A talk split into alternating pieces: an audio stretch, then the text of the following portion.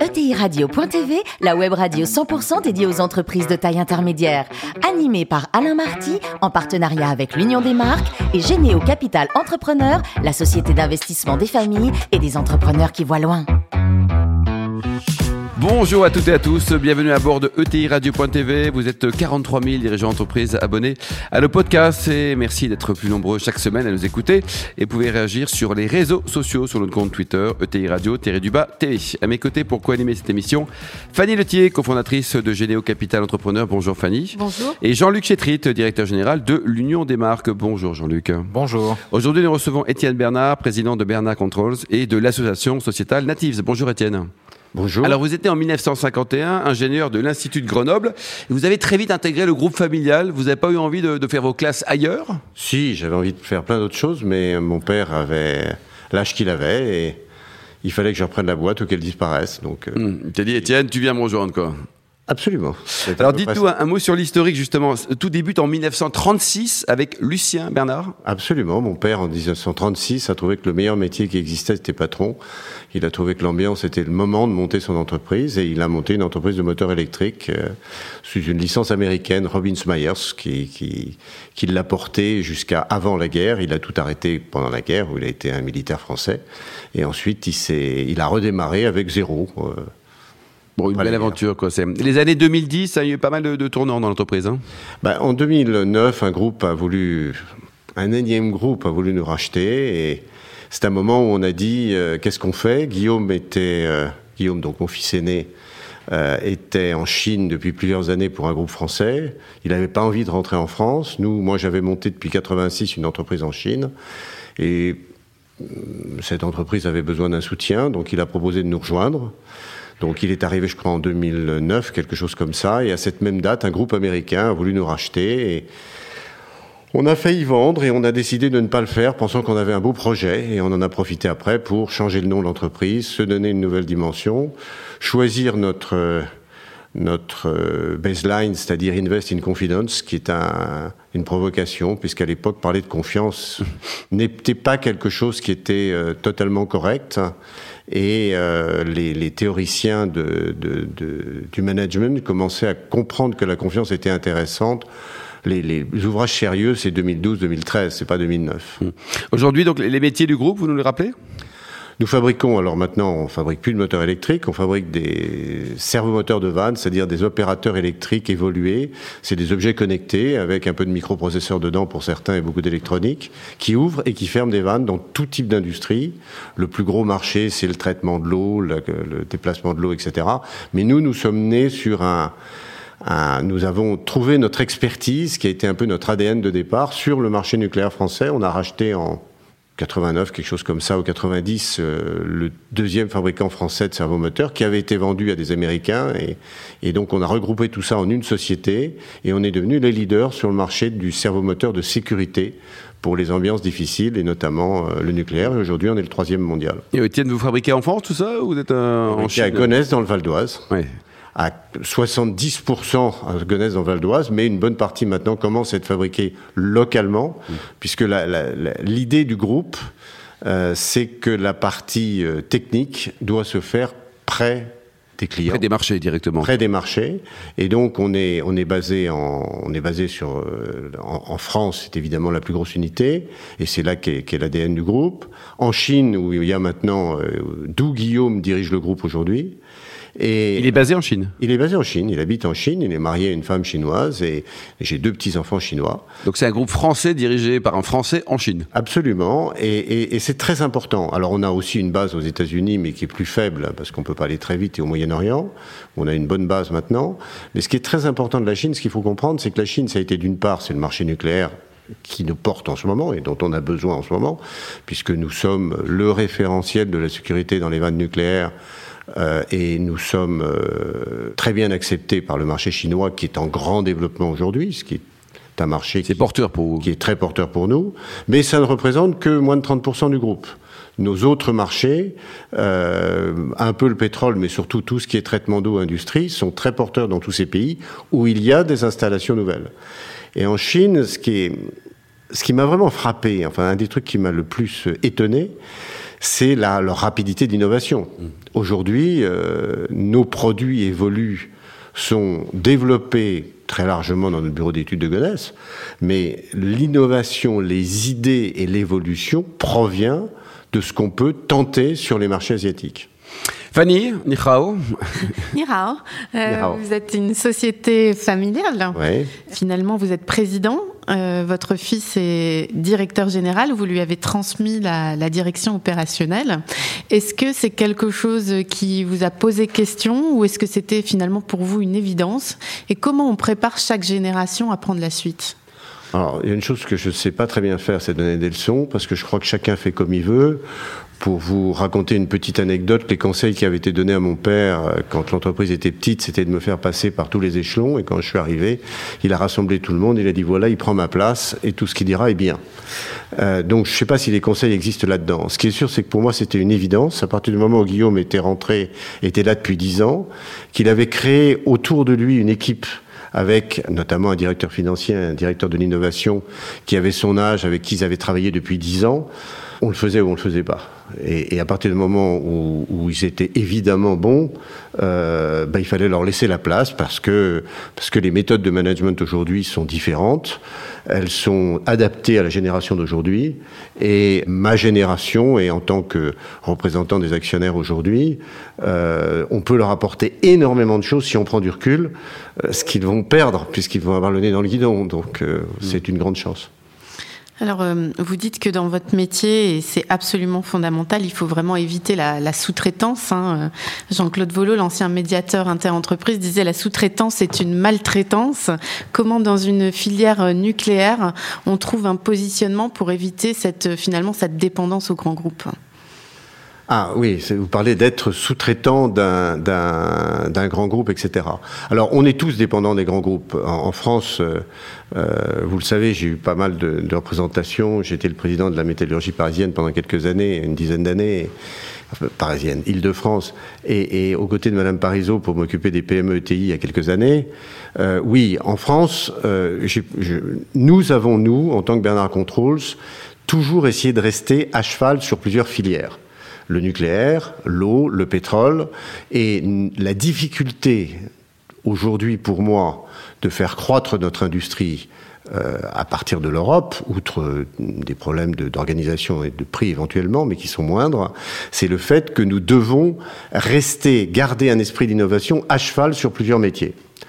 Euh, aujourd'hui, je pense que nous avons en France une industrie qui est formidable, si je peux élargir un peu le sujet.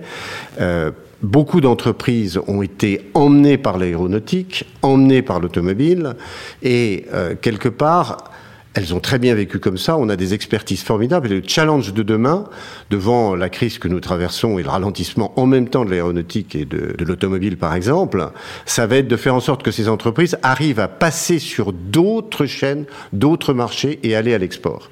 Et ça, ça demande d'avoir une force commerciale, ça demande d'avoir une marque et ça demande d'avoir gardé dans sa rentabilité un marketing et de ne pas être uniquement en position de sous-traitant. Alors vous êtes aussi un, farouche partisan de, la raison d'être euh, d'entreprise, conviction que je, que je partage puisque je pense que les sociétés qui n'ont pas de raison d'être seront probablement mortes dans 5 à 10 ans. Euh, comment ça s'incarne chez Bernard Control Et puis est-ce que vous pouvez nous parler de votre association Societal Natives? Alors, euh, merci de me poser la question. Effectivement, en fait, quand, quand nous n'avons pas vendu le groupe, ce qui était une belle opportunité pour nous en 2009, on a même été étonné de passer dix années à une vitesse absolument incroyable, de 2009 à maintenant, dans des conditions que vous connaissez, où il y a eu pas mal de crises, pas mal de problèmes, etc. Et ça nous a permis de mettre en évidence qu'en fait, ce qui nous motivait, c'était bien entendu la donnée économique, mais la donnée sociale de l'entreprise nous intéressait aussi. Et le matin, finalement, notre projet était un vrai projet sociétal, sans s'en rendre compte c'est à la suite de ça que j'ai réfléchi, on a réfléchi avec un groupe d'amis, un groupe d'entrepreneurs, et on s'est dit, mais finalement, notre façon d'être, elle est basée sur le fait, pour beaucoup d'entre nous, que l'économique et le social, bon, ça a toujours été de pair. C'est une question qu'on s'est jamais posée, c'est une question qu'on a vue dans les journaux, mais qui pour nous n'a jamais été une question. On a euh, entraîné avec nous des jeunes, je vous parlais tout à l'heure de l'équipe qui dirige le groupe aujourd'hui, qui est venue chez nous euh, pas parce qu'on était à Gonesse, parce, parce qu'on sait des savomoteurs, parce qu'ils ne savaient pas ce que c'était la veille, pour notre projet. Et ce projet les a fédérés autour d'une confiance et leur a donné envie de participer à ce projet. À partir de là, on s'aperçoit que ces PME et ETI, qu'elles soient familiales ou non, c'est souvent le cas des groupes familiaux, ont en elles-mêmes une raison d'être, avant qu'on invente le mot, on va appeler ça pour le moment une façon d'être, qui consiste finalement à donner à tout le monde dans l'entreprise l'opportunité de s'épanouir. Finalement, après le Covid, j'ai envie de dire, la raison d'être que nous proposons chez Social Native, c'est d'accompagner tous nos partenaires à évoluer dans ce monde qui bouge et de temps en temps très brutalement. Et l'entreprise est là pour ça si on le choisit et on le décrète. C'est ce que je propose avec Société Native, c'est-à-dire que des chefs d'entreprise se retrouvent autour d'une même raison d'être qui est développer finalement l'employabilité de leurs salariés. Pour moi, c'est un peu euh, le Mittelstand 4.0. Si je fais une comparaison, le Mittelstand que j'ai beaucoup étudié a été créé et s'est appuyé sur des valeurs extrêmement fortes, notamment en Allemagne, autour de ce dont les familles avaient besoin. On les entraînait dans un emploi presque à vie, on, les, on leur fournissait maisons, cantines, écoles, etc. Et on a des très beaux succès en France, ils sont devenus des grandes entreprises, je pense souvent à Michelin. Michelin, monsieur. Et, et, aujourd'hui, nos, nos, nos salariés, nos partenaires, tout l'écosystème qui vit autour de l'entreprise régionalement, finalement peut profiter de ce qu'est une entreprise, c'est-à-dire une agora. Une, entreprise, c'est un, notamment une entreprise industrielle, c'est un endroit où, vous avez ensemble des gens d'origine ethnique différente, de niveaux sociaux et de, cultures totalement différentes, qui peuvent se parler et où nous proposons dans cette alternative de développer justement ce dialogue. Et c'est quelque chose qui, c'est une étape qui me paraît absolument indispensable que beaucoup de chefs d'entreprise portent en eux-mêmes sans même s'en rendre compte et qui, après le Covid, est encore plus indispensable. Alors, quand vous êtes dans une ETI ou une grosse ETI ou un, ou un grand groupe, vous prenez une raison d'être qui est visible. Vous pouvez en faire quelque chose. Quand vous êtes une PME et qu'on vient vous voir en ce moment, on vous dit, ben, vous avez plein de problèmes, on va en rajouter un, il y a quelque chose qui n'est pas obligatoire, vous pourriez choisir une raison d'être. Il faut essayer de l'expliquer autrement. Et il faut que la raison d'être qui choisit soit un peu packagée, on sait ce qu'on est en train de faire. Cette raison d'être qui consiste à dire, ben, on va s'occuper, on va prendre la responsabilité de donner à chaque membre de la communauté qui est autour de nous euh, une opportunité d'un développement personnel sur ce qu'ils veulent, c'est-à-dire les aider à s'ouvrir à partir du dialogue entre nous et à partir des données qui arrivent dans l'entreprise. Euh, cette, raison d'être assez large, qui est une vraie raison d'être, je, l'ai validée avec les autorités, euh, peut être déclinée dans chaque entreprise suivant là où on est. Elle est variable dans la mesure où, suivant que l'année est bénéfique ou pas, on va pouvoir dépenser plus ou moins d'argent. Mais l'esprit, lui, ne coûte pas cher. Et en plus de ça, il va aider à développer le fluide de confiance qui est quelque chose qui ne s'achète pas, qui se crée et qui est indispensable et qui est très volatile. Jean-Luc? Alors justement, donc euh, ce, sujet de la confiance, euh, j'imagine que ça a été au cœur de votre réflexion quand vous avez construit en 2010 votre nouvelle identité, votre nouveau nom. Vous évoquez euh, ce, moment comme un moment stratégique important pour, pour votre groupe. dans le milieu du B2B, les identités, le nom, c'est souvent un sujet qui n'est pas forcément considéré comme, comme, comme stratégique. Pourquoi est-ce que vous, vous avez considéré que c'était stratégique et qu'est-ce qui vous a décidé à le faire et comment vous l'avez, comment vous avez mené à bien ce projet? Alors, c'est une entreprise très familiale puisqu'en fait, euh, mon épouse, qui est une Sciences Po, euh, euh, qui était rentrée dans l'entreprise une dizaine d'années plus tôt, a pris en main ce projet et a pris en main le marketing et a changé le nom de l'entreprise, a interrogé nos partenaires, a, a, fait, a, fait remonter euh, a fait remonter de, tout le monde euh, leur impression sur l'entreprise. Et l'idée de la confiance qui m'a, je ne vous le cache pas, totalement effrayé au début, euh, est née de nos fournisseurs et de nos clients. Et de ce qui se passait dans l'entreprise et de gens qui, qui étaient là. Alors ce qu'il faut comprendre, c'est que c'est quelque chose qui s'est mis en place. Et si les valeurs qu'on a choisies sont moins porté aujourd'hui. La confiance est un mot et quelque chose qui nous rattrape en permanence, parce que c'est ce qui fait aujourd'hui l'ADN de l'entreprise, parce que ça débouche sur cette volonté de développer l'employabilité. L'employabilité, c'est l'opposé du paternalisme. Parce que si vous développez l'employabilité, vous pouvez vous incitez les gens à être capables d'aller ailleurs. Et c'est, et c'est ça, c'est ça le monde moderne aujourd'hui. Nos jeunes salariés de 30, 40 ans qui arrivent, ils veulent rentrer chez Bernard pour un temps. Ils vont peut-être y rester longtemps, on n'en sait rien. Mais ce qu'ils veulent, c'est pas avoir de fil à la patte. Ce qu'ils veulent, c'est apprendre ce qui se passe autour d'eux-mêmes. Donc c'est, ça a été une volonté. Je vous rappelle que c'est le moment où on a refusé de vendre le groupe, ce qui était public. C'est-à-dire que l'entreprise américaine très, très brillante qui voulait nous intégrer euh, était connue. C'était un projet qui était partagé dans l'entreprise. Et j'ai dit non. Et, aujourd'hui, on ne le regrette pas une seconde, puisque aujourd'hui, toutes les entreprises qu'ils ont rachetées depuis pour les insérer dans leur système n'existent plus sur le marché. C'est comme ça que nous sommes le troisième, derrière deux, grands groupes étrangers. Et qu'on a devant nous plein de places pour nous développer.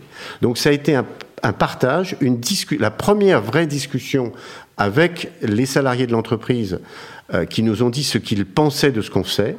Et puis, c'est ce qui a attiré les talents depuis. Mm. Jean-Luc? Alors, attirer les talents, euh, les développer, permettre leur employabilité, c'est en effet, on l'évoquait, et parce que je crois que c'est un projet qui vous tient à cœur, euh, le projet que vous portez dans cette association so, Soché Native.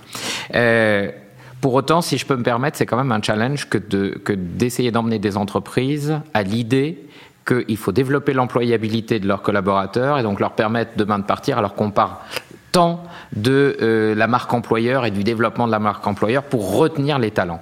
Comment est-ce qu'on peut arriver à convaincre les entreprises que aujourd'hui développer l'employabilité, c'est permettre, c'est aider la croissance, leur croissance? Choisir une raison d'être, euh, quelle qu'elle soit, c'est différenciant. Aujourd'hui, ceux qui nous représentent, et que j'ai longtemps servi, euh, le MEDEF, la CEPME, euh, euh, Croissance Plus ou, l'UIMM, sont des organismes qui ont une mission de revendication, de discussion avec nos partenaires sociaux. Revendiquer n'est pas forcément négatif, hein, qui ont une, obligation de fédérer d'autre part des gens qui ont des aspects, des points de vue complètement différents autour d'un projet de revendication. C'est différenciant parce que ça veut dire qu'en tant que patron, je dis, je respecte, je décide que sociétalement, je dois prendre une responsabilité. Mmh.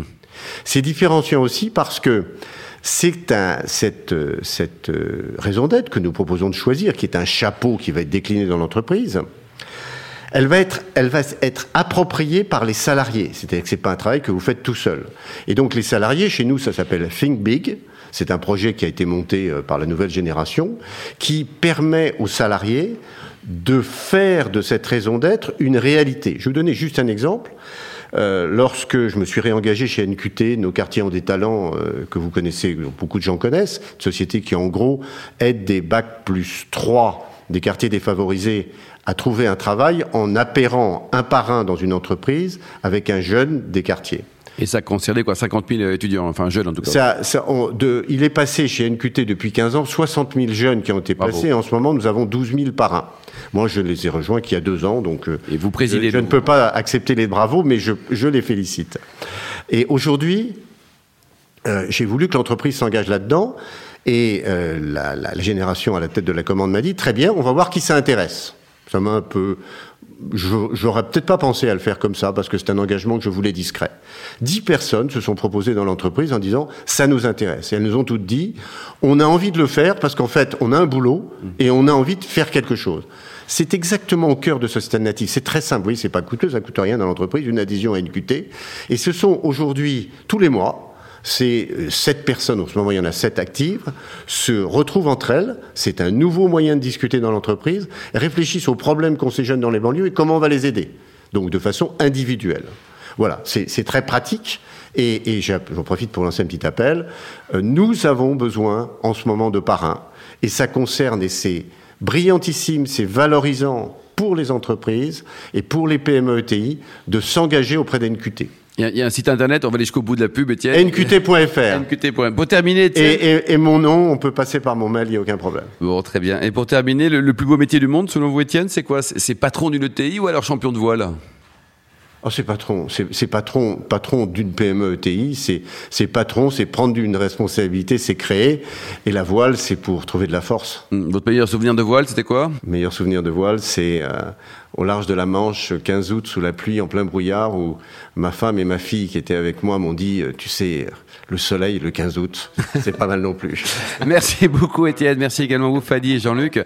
Fin de ce numéro de ETI Radio.tv. Retrouvez tous nos podcasts sur notre site et suivez notre actualité sur nos comptes Twitter et LinkedIn. On se retrouve mardi prochain à 14h précise pour une nouvelle émission. L'invité de la semaine de TI Radio.tv, une production B2B Radio.tv en partenariat avec l'Union des marques et Généo Capital Entrepreneur, la société d'investissement des familles et des entrepreneurs qui voient loin.